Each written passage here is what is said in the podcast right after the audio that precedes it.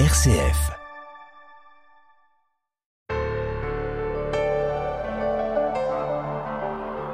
Ce vendredi débute le congrès Mission à Tours. Voilà une bonne occasion de dynamiser notre rentrée, qu'elle soit diocésaine, paroissiale, scolaire ou de tel ou tel mouvement. Nous ne pouvons plus nous contenter de faire le constat que les enfants ne viennent plus au catéchisme, que le nombre de mariages baisse, que les familles qui demandent un baptême sont loin de la foi, et que les demandes par les familles pour les obsèques à l'Église sont parfois un peu éloignées de l'espérance que nous aimerions partager avec elles. Nous ne pouvons plus nous lamenter sur notre situation.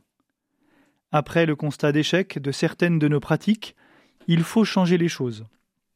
Et ce n'est même pas avoir du courage que de le faire, mais juste du bon sens. Depuis une quinzaine d'années maintenant, le courant de la divine rénovation arrivé chez nous sous le vocable de conversion pastorale, témoigne que le Seigneur nous invite à la conversion. Rien de nouveau, vous allez me dire, cela fait depuis le premier livre de la Bible que nous l'entendons. Oui, mais là, il ne s'agit plus seulement de notre sainteté personnelle, il s'agit de notre manière de témoigner et de transmettre notre foi. Comment se fait-il que l'Église, qui est experte en humanité, soit encore à la ramasse dans bien des endroits quand il s'agit de transmettre ce qu'elle a de plus précieux et de plus nécessaire à tout homme. La conversion pastorale n'est pas une nouvelle méthode miracle, parce qu'elle n'est pas une méthode. Elle est une manière de se tenir à l'écoute du Saint-Esprit pour évangéliser aujourd'hui. Il ne s'agit pas de délayer l'Évangile, la foi ou la tradition, et d'être une sorte de rumeur d'Évangile. Il s'agit de vivre davantage de l'Évangile, de la foi et de la tradition, et d'avoir un vif désir de transmettre ce trésor aux autres, même si parfois je suis en but à la contradiction, à l'incompréhension, comme l'était le prophète Jérémie. Seigneur, tu m'as séduit et j'ai été séduit, tu m'as saisi et tu as réussi. À longueur de journée, je suis exposé à la raillerie, tout le monde se moque de moi.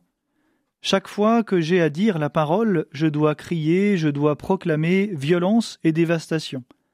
À longueur de journée, la parole du Seigneur attire sur moi l'insulte et la moquerie. Je me disais, je ne penserai plus à lui, je ne parlerai plus en son nom.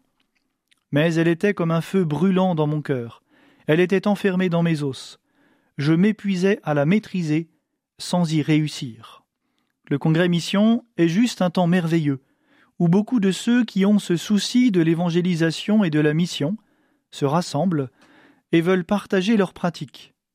Non pas pour vous dire qu'ils ont la recette miracle, mais comme le disait le père James Malone dans son livre Manuel de survie pour les paroisses, nous mettons en place ces changements non pas avec la conviction que c'est la réponse à notre dilemme pastoral, mais avec la conviction que ça ne peut pas être pire que ce que nous faisions jusqu'à maintenant.